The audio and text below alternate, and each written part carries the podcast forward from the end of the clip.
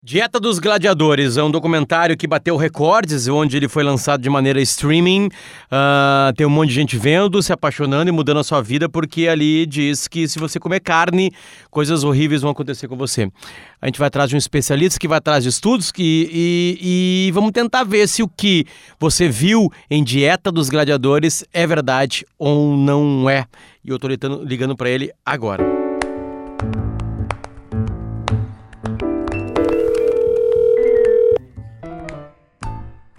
Alô? Doutor Souto Potter, tudo bem? Opa, tudo. Comendo uma saladinha? É, um jejumzinho. Jejumzinho, jejumzinho. Então tá, ótimo. Já estamos gravando, vimos a Dieta dos Gladiadores. É um documentário tão bem feito, tão bem feito, que, que só de pensar nos animais que eu comi, eu me senti mal. Né? Ficou com pena. Uhum.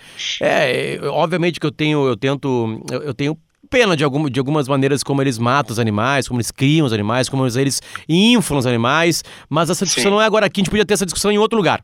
A discussão agora é dieta dos gladiadores. Né? É um documentário feito pelo Netflix. Uh, tem mão do James Cameron, cara do, Titanic ali, né? Uh, uh, doutor, eu começo, o senhor que, que, estuda tanto alimentação, né? Eu começo perguntando por que, que o nome é Dieta dos Gladiadores. Eles explicam isso no documentário, mas aquilo ali tá certo ou tá errado? Então, Potter, uh, o, o, nome original em inglês é The Game Changers, né? E em português, porque não, não, não dá a rima da, da expressão, botaram dieta de gladiadores, porque esse é o argumento inicial do filme.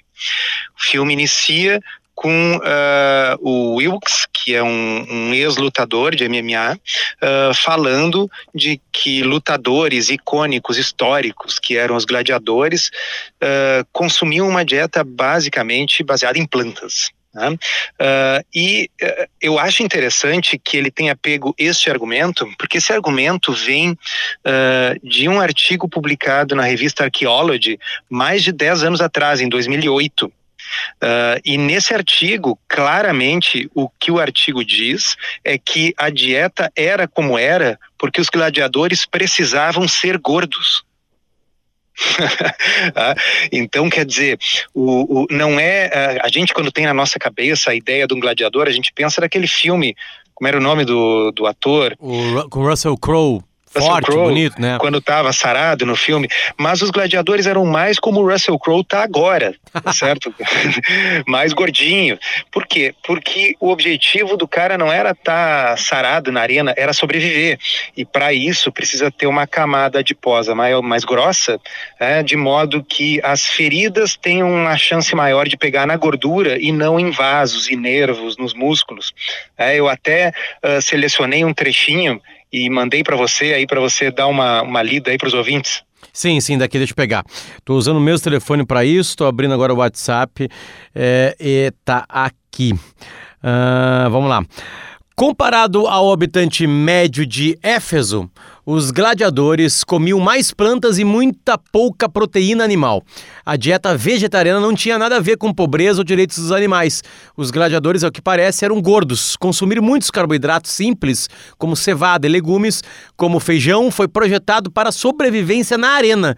Aumentar os carboidratos também aumentava os quilos. Aí abre aspas. Os gladiadores precisavam de gordura subcutânea, explica Grossschmidt.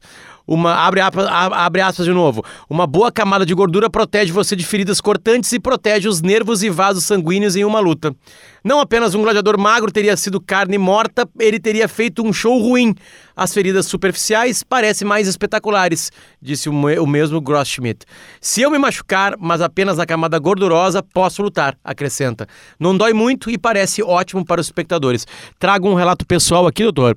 É, meu colega de, de, de, de Rádio Gaúcha, o senhor Rafael, é, ele, ele sofreu uma tentativa, de, quer dizer, ele sofreu um assalto com uma facada na barriga e os médicos disseram para ele que ele está aqui vivo, trabalhando, né? Porque ele é gordinho.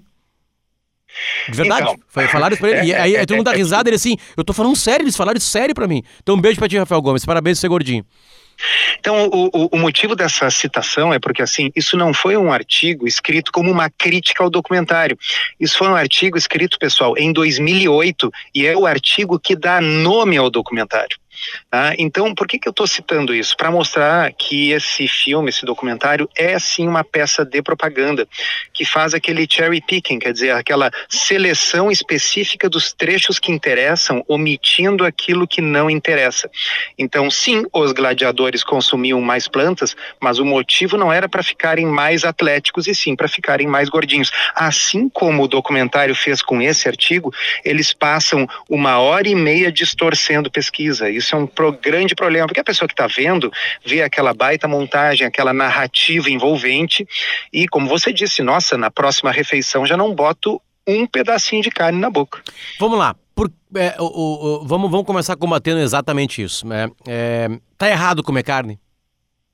Não, não está errado comer carne. A primeira coisa que eu acho que nós temos que pensar é, vamos pensar do ponto de vista lógico.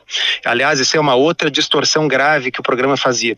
Uh, dava a impressão que o ser humano evoluiu como um comedor de plantas, porque eles mostravam assim, nossos gorilos, gorilas uh, são vegetarianos e são grandes e são fortes. Pessoal, o primeiro ser humano não evoluiu dos gorilas, né? Ah, então, assim, o ser humano evoluiu de uma linhagem original que deu origem tanto a gorilas como seres humanos. E os seres humanos justamente seguiram por um caminho evolutivo distinto porque eram uh, caçadores desde o início, tá certo? Então a gente sabe que a carne faz parte da dieta humana desde que o gênero Homo começou a evoluir. Então não faz nenhum sentido que aquela dieta que evolutivamente fez parte desde o início seja ruim para nós. Perfeito, perfeito. Seguindo, uh, o corpo precisa de carne, seja ela de um peixe, de uma ave, de, uma, de um boi? Precisa disso para viver? Então, uh, é possível a gente montar uma dieta vegana que seja compatível com a saúde. Isso não é impossível. Eu diria que não é natural. Ela precisa de suplementação, vai precisar suplementar vitamina B12, muitas vezes vai precisar suplementar ferro. Em caso de atletas, isso eles não explicam no filme, mas vai precisar sim suplementar proteína com extratos de proteína em pó. Tá? Então, com um bom nutricionista que tenha boa experiência com esse tipo de coisa, é possível montar uma dieta que, embora não seja natural, modernamente, com a tecnologia do século 21, ela pode ser feita. Seria impossível uma dieta vegana antes do desenvolvimento da indústria farmacêutica e alimentícia moderna. Hoje em dia dá para fazer. Agora, se você me perguntar é o ideal, eu diria é muito mais fácil ter uma dieta equilibrada que tenha animais e plantas do que apenas plantas. Uh, uh, doutor, tenta lembrar assim, tem coisas ali até engraçadas, né? Tem, é, bom, o que a gente mais nota assim no documentário é que ele, eles pegam histórias aleatórias é, onde hum, Vamos lá, vamos tentar pegar. Assim, tem uma esportista, que é uma medalhista olímpica, diga-se passagem, que ela mudou a dieta dela. Ela focou em, em, em, em, vegetais e ela disse que começou a melhorar seu tempo, melhorar seu tempo e ganhar medalhas por causa disso, né? É, é, se sentir melhor, acabava o treino, ela queria continuar treinando e aí ela conta, o documentário conta essa história. A gente pega um pouquinho da vida da, da atleta, ela já era uma medalhista, ela já tinha resultados isso. bons em outras épocas. É, é isso que eu não consigo entender, doutor. A gente elimina as outras épocas onde se comia carne e tinha bons resultados? Ou verdadeiramente naquele ser humano, naquela atleta de ciclismo, uh, uh, essa dieta deu mais certo? O, o, o que está errado nesse storytelling? É, o que está errado nesse storytelling uh, é aquilo que a gente chama dos casos anedóticos, quer dizer, é aquele caso de um indivíduo. Porque eu poderia também citar casos anedóticos no sentido oposto. Né? Nós temos aí uh, o, uh, por exemplo, o Zach Bitter, né, que é campeão recordista ultramaratonista nos Estados Unidos e que é um sujeito que segue uma dieta cetogênica. É o contrário, ele não come nenhum carboidrato. O sujeito come basicamente produtos de origem animal, carne, manteiga, Uh, tá certo? E ele é um recordista de ultramaratona. Eu vou dizer, nossa, ele é recordista porque ele come assim. Não, ele pode ser recordista a despeito de comer assim. Tá? Assim como essa uh, atleta, ela pode ter um desempenho bom porque ela come assim, ou ela pode ter um desempenho bom porque ela tem uma genética incrível, porque ela treina loucamente e a despeito de comer assim, ela consegue resultados incríveis. Então, em ciência, não é assim que funciona. Se a gente tivesse que fazer a coisa certa, a gente teria que fazer um estudo randomizado. Né? Se pegar um grupo de atletas e sortear a partir de agora 50% de vocês vai comer uma dieta vegana, 50% de vocês vai comer uma dieta onívora e depois de seis meses nós vamos avaliar o desempenho. Bom, esse estudo não foi feito e se nós fôssemos fazer um levantamento de qual é o tipo de alimentação que predomina nos recordistas, nos campeões, definitivamente não é a vegana. Eles escolheram os poucos que eles acharam que consumiam uma dieta baseada em plantas. Teve gente que foi atrás, viu, Potter, que hum. foi depois pesquisar o que que realmente as pessoas que participaram desse estudo, da, da, desse documentário, comiam. Praticamente nenhum era vegano. Todos eles consumiam uh, algum tipo de proteína animal. Alguns não consumiam carne vermelha, mas consumiam peixe, consumiam laticínios, consumiam ovos ok? Mas o, a narrativa dava a entender que não apenas era veganismo, mas que isso tinha sido o motivo do sucesso. Isso claramente é uma narrativa enganosa. Eu tenho certeza que o senhor deve estar, tá, viu o documentário, né? É, é, se, eu fui forçado. Se, se irritando, se irritando, assim, né? A, a, gente já vai chegar na parte da, da ereção, tá? Pra gente acabar tá. com chave de ouro. Mas, assim, uh, é, o, o, que que, que, que é, é, o que que é mais anticientífico? O que, que é aquele, de novo, repetindo uma palavra, uma expressão inglesa, o, o storytelling, ele chegou na, na cara da ciência e cuspiu na cara dela? Bom, então, assim, uma das coisas mais anticientíficas de dançar na cara da ciência é dizer que o, in, o trato digestivo do ser humano mostra que nós fomos feitos para sermos herbívoros. Uh, então, assim, isso é muito bizarro. É um negócio. Uh, uh, eu, inclusive, já vi na internet. Um cientista brasileiro que é um sujeito que ao mesmo tempo, ele é um biólogo que trabalha com evolução e também é um sujeito que é a favor do vegetarianismo. E ainda assim ele disse: Olha, pessoal, eu sou a favor do vegetarianismo, mas antes de tudo eu sou um cientista. E alegar que o ser humano tem um trato digestivo de um herbívoro é bizarro, assim, além do, do compreensível. O nosso intestino ele é muito mais curto do que o intestino dos herbívoros. Uh, o nosso intestino grosso ele é relativamente curto. O intestino grosso dos herbívoros é extremamente longo porque precisa fermentar as fibras. Tanto é verdade que se você tirar o intestino grosso de um ser humano, que às vezes é necessário por questões de câncer, por exemplo, o intestino grosso, o, o ser humano vive muito bem sem o intestino grosso. Se você tirar o intestino grosso de um chimpanzé, ou de um gorila, ele morre porque ele é um herbívoro, ele precisa do intestino grosso. Nós não precisamos. Esse é um dos exemplos. Né? Uh, outros exemplos dizem respeito, uh, por exemplo, uh, vamos pegar ali, eles falam que um dos motivos que você não deve comer carne é porque a carne aumenta um composto chamado TMAO, T-M-A-O. E esse composto aumentaria o risco cardiovascular. Pois bem, sabe qual é a coisa que tem mais TMAO, mais TMAO? Peixe. E uma das coisas que tem mais TMAO do que a carne são vegetais. Tá? Então, quando isso ficou óbvio na literatura, eu me lembro, eu tenho isso anotado, até num outro podcast a gente salientou os estudos específicos. Então, os pesquisadores, quando era para falar da carne, diziam não comam carne porque aumenta o temal. Quando se mostrou que peixe e vegetais também aumentam o temal, o temal passou a ser uma coisa boa. A gente até brincou, fez um trocadilho. Agora não era mais temal, era ter bom então, pessoal, vocês têm que ter muito cuidado quando existe uma narrativa que tem um objetivo de convencer você e a verdade é uma das vítimas. Tá?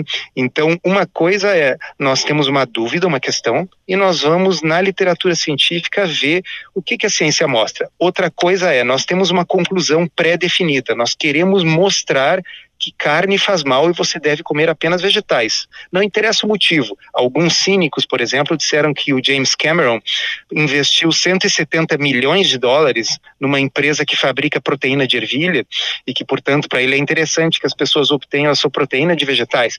Se esse é o motivo, eu não sei, mas se você tem um bom motivo para dizer que carne faz mal, aí você vai distorcer a ciência, sacrificar a verdade para promover uma narrativa. Então, nossa, é difícil assim, ó, elencar todos os exemplos, mas são incontáveis onde a ciência foi estuprada nesse documentário. É, é, é, a gente como consumidor, doutor, a gente fica um pouco perdido é, com isso, porque uh, o, eu, vou, eu, vou, ser bem leigo, assim, né? Uh, quanto mais, mais ma, menor fica o. Desculpa, quanto maior fica o alcance humano de enxergar coisa, micro, coisas microscópicas, uh, mais informação ele vai ganhando. Aparentemente, quando se quebraram moléculas, quando se foram lá na, na, na, na dízima da dízima, da dízima parte dos alimentos, lá na célula, blá, blá, blá, blá, a gente começou a descobrir coisas. Então avança a, a ciência em cima da alimentação.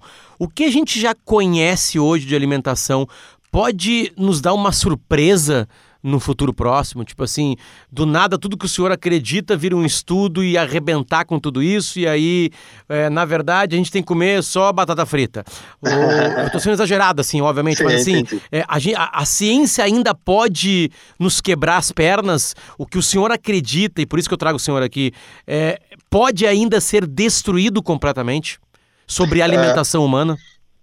Eu acho que a gente tem que falar em termos de probabilidades. Então, assim, tem determinadas coisas que têm uma probabilidade muito baixa. O exemplo é você conduzir um grande ensaio clínico, um estudo com milhares de pessoas, chegar à conclusão que batata frita é a melhor coisa que tem para a saúde.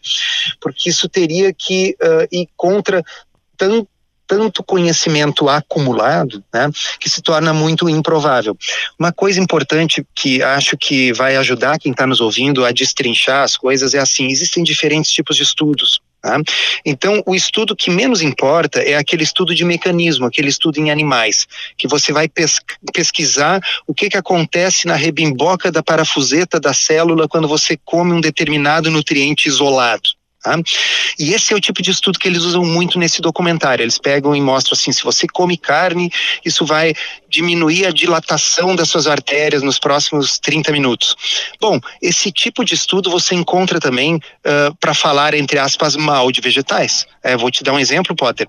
O consumo de vários vegetais, inclusive leguminosas, como feijão, lentilha, soja, diminui, tem antinutrientes que diminuem a absorção de várias coisas, como ferro, como cálcio. Tá? Uh, e isso é um argumento que às vezes se usa para dizer, olha, não coma determinadas plantas.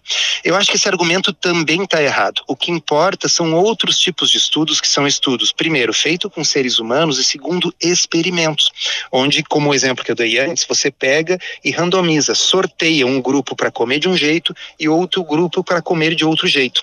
Nesse tipo de estudo, ninguém conseguiu mostrar que comer feijão seja uma coisa deletéria para a saúde, assim como ninguém conseguiu demonstrar que comer carne seja uma coisa deletéria para a saúde.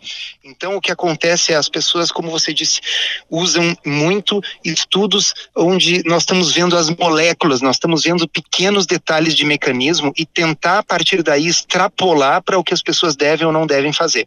Os estudos que permitem esse tipo de extrapolação são os experimentos, são os ensaios clínicos feitos com seres humanos, com um número grande de pessoas, não com um ou dois indivíduos. E nisso aí, eu acho que nós temos, assim, algumas grandes coisas a seguir. Talvez o mais importante seria evitar alimentos processados e ultraprocessados e ficar mais com aquele conceito de comida de verdade. O que é comida de verdade? Plantas e bichos tá certo? Ou seja, aquilo que você vai encontrar no açougue, na peixaria e na feira, né? E evitar muito a caixinha, a coisa processada, o biscoito recheado, a margarina, o açúcar, o refrigerante. Então, eu duvido que isso vá mudar muito com grandes pesquisas que vão botar tudo de perna pro ar. A gente pode mudar algum detalhe, mas o principal, que é fugir do, do alimento processado.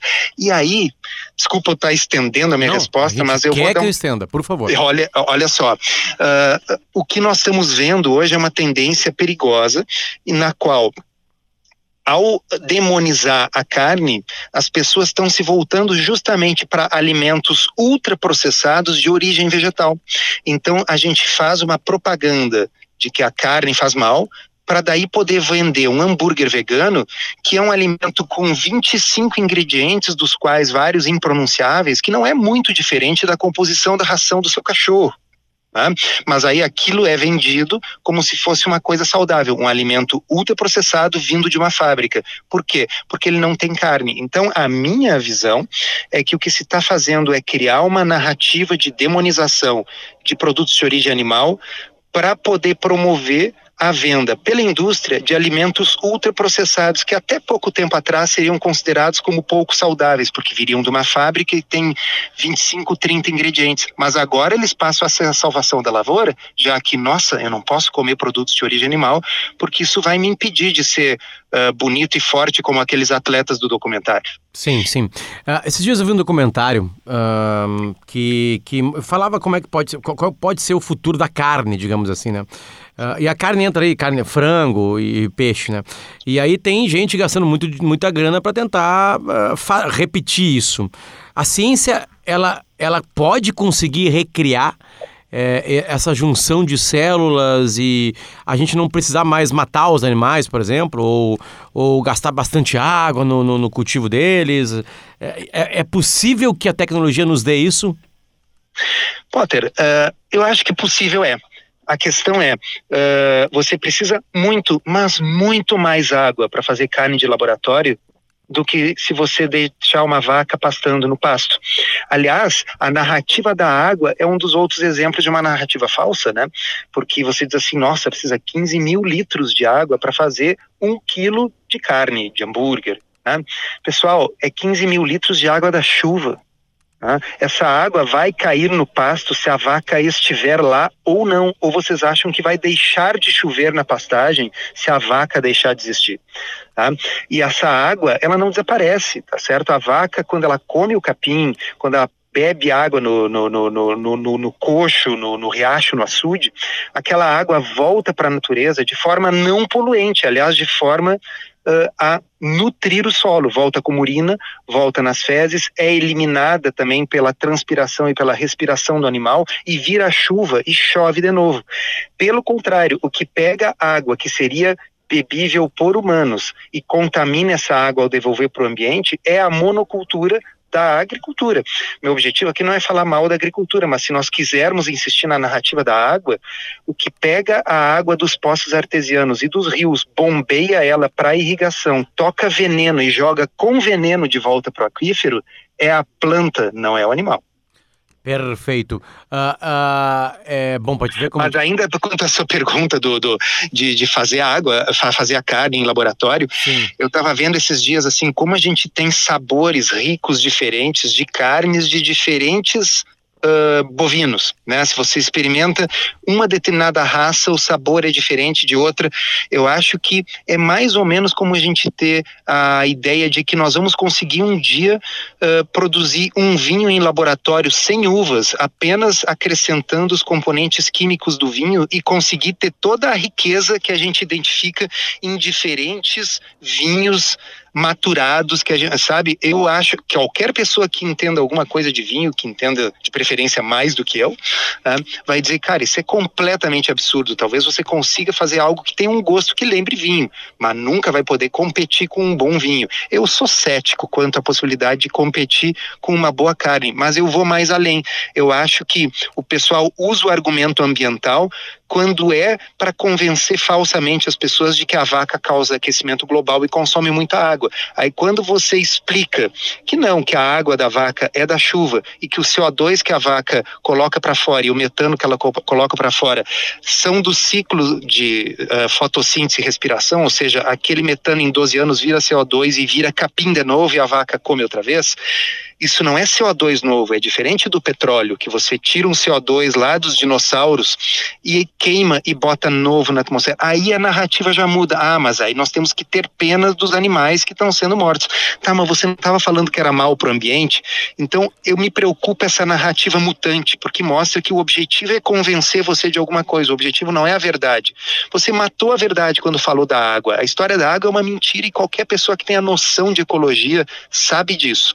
Então, por que usar o argumento falso? Porque o objetivo é convencer a despeito da verdade. Uh, vamos ser um pouquinho advogado do diabo. Uh, uh, fale contra a, a, indústria animal. O que, que tem de errado nessa indústria? Bom, eu acho que o, toda essa energia que está sendo gasta pelas pessoas para que os animais não fossem consumidos deveria ser empregada para que houvesse o tratamento humanizado dos animais. Porque ninguém aqui é a favor de uh, transportar carga viva em caminhões, ninguém aqui é a favor de animais que são abatidos de forma desumana ou de galinhas que são criadas em gaiolas que não têm espaço para elas abrir as asas certo? Então, assim, uh, a gente deve ser contra os excessos e não. Uh, agora vamos usar o argumento oposto. Quem já assistiu Animal Planet? Tá? E já viu como é que os animais morrem na natureza.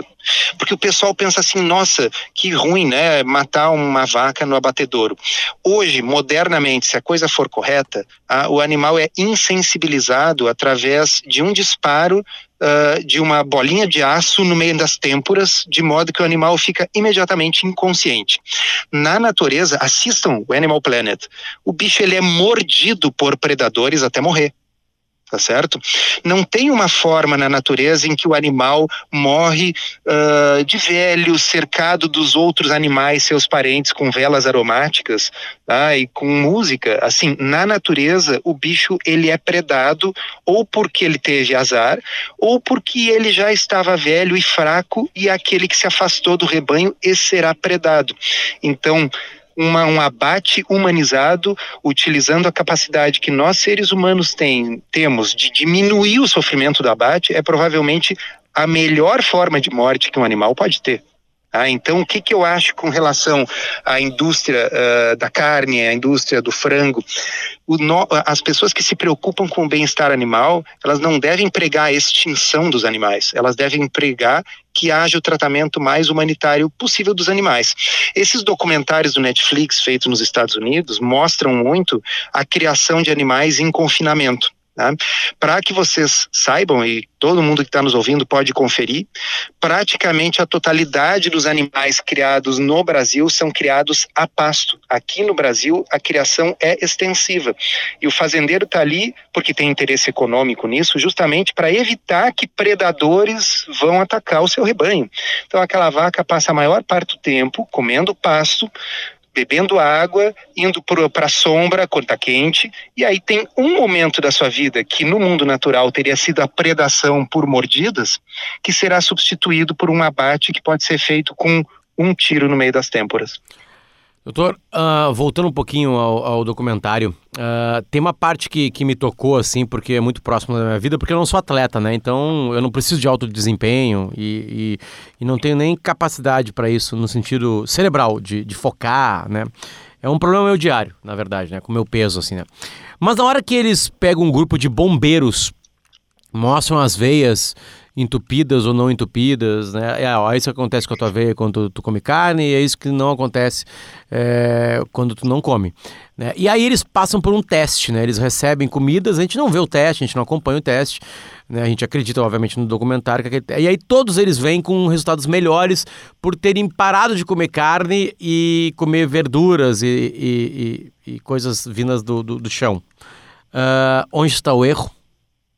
O erro está no fato de que eles não apenas pararam de comer carne, eles pararam de comer um monte de porcarias que eles comiam e passaram a ter uma dieta de alimentos uh, orgânicos, minimamente processados, de melhor qualidade. Sempre que você migra da dieta ocidental padrão, especialmente da dieta americana padrão, uma dieta baseada em bagels, refrigerante, uh, comida pronta de caixinha de microondas, e você migrar para uma comida baseada, uh, uma alimentação baseada em comida de verdade, a sua saúde vai melhorar. Então ali seria a mesma coisa que você dizer assim, olha, eu via muita televisão e fumava. Aí eu parei de ver televisão e parei de fumar. Minha saúde melhorou. Isso mostra que parar de ver televisão melhora a minha saúde tá certo? Então, assim, quando você junta coisas, eles pararam de comer carne, mas o principal é que eles mudaram a sua alimentação para uma alimentação mais saudável. Comer carne não é a única forma de ser saudável, mas está muito errado aquele uh, o exemplo que eles deram de dar a impressão que o que fez esse efeito é parar de comer carne. E como é que a gente sabe isso? Porque existe uma série de ensaios clínicos, aí sim, estudos controlados, bem feitos, em que um grupo manteve uma dieta ocidental padrão e outro grupo diminuiu os alimentos processados, diminuiu carboidratos, por exemplo, mas manteve o consumo de carne normalmente e também melhorou drasticamente a sua saúde e os marcadores, ou seja, não é diminuir a carne que é o problema. A questão é diminuir refrigerante, diminuir açúcar, diminuir bagels, diminuir batata frita Isso aí produz aquelas, aquele tipo de melhora, com ou sem carne. Perfeito. Chegamos na parte que eu mais queria falar. Tem um teste com três jogadores universitários, eu acho, de futebol americano, uh, onde eles mudam também a, a, dieta dos caras, né? Aliás, muda em um, dois dias, né? É impressionante como o estudo é científico, né? Ah, super. É, é, é, tipo uma alimentação ou duas, no máximo. E, e a gente, e, e o homem tem muita ereção ao dormir, uh, dormindo, né? E os caras colocaram um medidor no pênis dos caras, dos, dos, dos atletas universitários, e depois um médico vai lá e fala assim: olha. Olha só o que aconteceu contigo, quantas vezes tu teve, o quanto teve aumento, blá blá blá, porque tu parou de comer carne. E aí, doutor? Pois então, é muito difícil comentar sobre aquilo ali, porque definitivamente não é estudo científico. A bem da verdade, pelo menos nesta vez no documentário, o próprio médico esse diz: olha, isto não é um estudo científico. Porque um estudo científico, Potter, como é que é? Primeiro, não basta ter três caras, eu tenho que ter uns 40. Tá? Então, um vai ser um grupo controle do outro. Então, nós vamos alternar a ordem, né? Digamos assim, eu pego 20 e dou uma dieta com carne, 20 e dou uma dieta sem carne. Depois eu inverto. Aqueles 20 que primeiro comeram com carne, passam a comer sem. Aqueles que primeiro comeram sem, passam a comer com. E aí eu faço uma média, desvio padrão e comparo os grupos. Eu vou te dar uma, uma, uma uh, interpretação alternativa para aquilo ali. Deve ser bem desagradável dormir com um aparelho ligado no pênis. Tá? Deve ser. Deve, deve ser. ser, imagino. Tá? Então imagina o seguinte: o sujeito nunca fez isso na vida. Na primeira noite em que ele bota o aparelho, pô, ele está desconfortável, ele chega a dormir com uma certa dificuldade e tal. Na segunda noite, ele já está mais adaptado. Como na primeira noite foi aqueles comeram carne e na segunda foi aqueles não comeram, quem sabe a diferença não foi simplesmente de ter sido a primeira para a segunda noite, nada a ver com o que eles comeram. Nós não temos como saber, porque o raio do negócio não tem grupo controle tá certo? Isso não é um estudo científico. Aí, como eu sabia que o Potter ia me entrevistar, eu digo, deixa eu olhar na literatura científica, porque se realmente tem algum fundamento isso, alguém já deve ter pesquisado. Então existe o PubMed, que é um agregador de estudos científicos, tem tudo que foi publicado na literatura médica desde os anos 60. E eu botei lá, em inglês, né? Carne, disfunção erétil. Tá? E eu achei, tipo, três estudos. Tá? E um deles é um estudo que eu até mandei para o Potter, que foi feito em alguns milhares de pessoas chineses. Tá? Também não é um experimento, é um estudo observacional. Tá? Mas o que, que esse estudo encontrou? Para minha surpresa, tá? o estudo mostrou o seguinte: que aqueles que consumiam mais carne tinham menos problemas de próstata e os que consumiam mais vegetais tinham mais queixas de ereção. Tá? Veja bem, Potter, eu não estou dizendo que consumir mais vegetais aumenta o risco de problemas de ereção, porque esse estudo também é um estudo cientificamente ruim. Embora ele não seja com três pessoas, seja com milhares, mas ele é um estudo observacional. E estudos observacionais não estabelecem causa e efeito. Agora, se eu fosse um cara sacana, se eu tivesse a mesma índole de quem fez este documentário do Netflix, e eu quisesse fazer um documentário mostrando que você deve comer só carne e que vegetais são maus para a saúde, esse estudo aí é um dos que eu escolheria, que eu faria o cherry picking, para mostrar que vegetais são terríveis. Se você quiser ficar impotente, coma brócolis. ah, então, uh, pessoal, vamos entender que, especialmente quando nós temos alguém com uma certa formação científica falando para leigos e o leigo não tem noção dessas sutilezas dos estudos científicos, é possível achar na literatura bobagem para defender qualquer postura. Então, se fosse para dizer qual é o estudo que tem um peso maior, é esse dos chineses que diz que vegetais fazem mal para a ereção e não aquele da televisão, porque aquele nem estudo científico era. Mas eu repito, esse dos chineses também não é uma coisa confiável porque ele é um estudo observacional. Qual é o problema dos estudos observacionais? É que quando você pega lá um dos tantos estudos que eles citaram no filme diz assim, olha, aquelas pessoas que comem mais carne têm mais câncer. Só que um detalhe: as pessoas que comem mais carne também são as que mais fumam, também são as mais sedentárias, também são as que cuidam menos da saúde e as que fazem menos exercício. Então, será que a carne é a causa do problema ou ela é um marcador de outros maus hábitos naquela população? Tá é, certo? É. Lá na história da China, por exemplo, eu li o estudo original e o que que acontece? Essas pessoas que comem menos carne e mais vegetais também são os chineses mais pobres, porque carne custa mais caro. Então, será que o que está piorando a ereção do sujeito é comer brócolis ou o que está piorando a ereção dele é não ter dinheiro para pagar as contas, é ter outras coisas mais importantes para se preocupar. Então, estudos observacionais não estabelecem causa e efeito, nem contra a carne e nem a favor da carne. Ah, para finalizar, ah, doutor, é, em 30 segundos, qual é a alimentação interessante? Qual é a que cientificamente provada é uma, é uma alimentação a se ter em 2019? Seja breve, por favor. Então, se você é saudável, guia alimentar brasileiro, evitar alimentos processados e ultraprocessados e se focar nos alimentos naturais e minimamente processados, plantas e bichos in natura. Isso seria o ideal. Tá? Para se você é doente, tem diabetes, pré-diabetes, é obeso, para você aí restringir os carboidratos pode ser uma boa, ou seja, evitar açúcar, farinha, batata, arroz e ficar justamente mais em carnes, peixes, frango, salada, ovos e laticínios. Perfeito. Doutor Soto, vou mandar isso aqui para todo mundo que viu Dieta dos Gladiadores, certo? Vamos ver se ajuda, pelo menos as pessoas a abrirem os olhos, né? Certinho, valeu. Volte sempre. Grande abraço, obrigado pelo convite. tchau. tchau. tchau.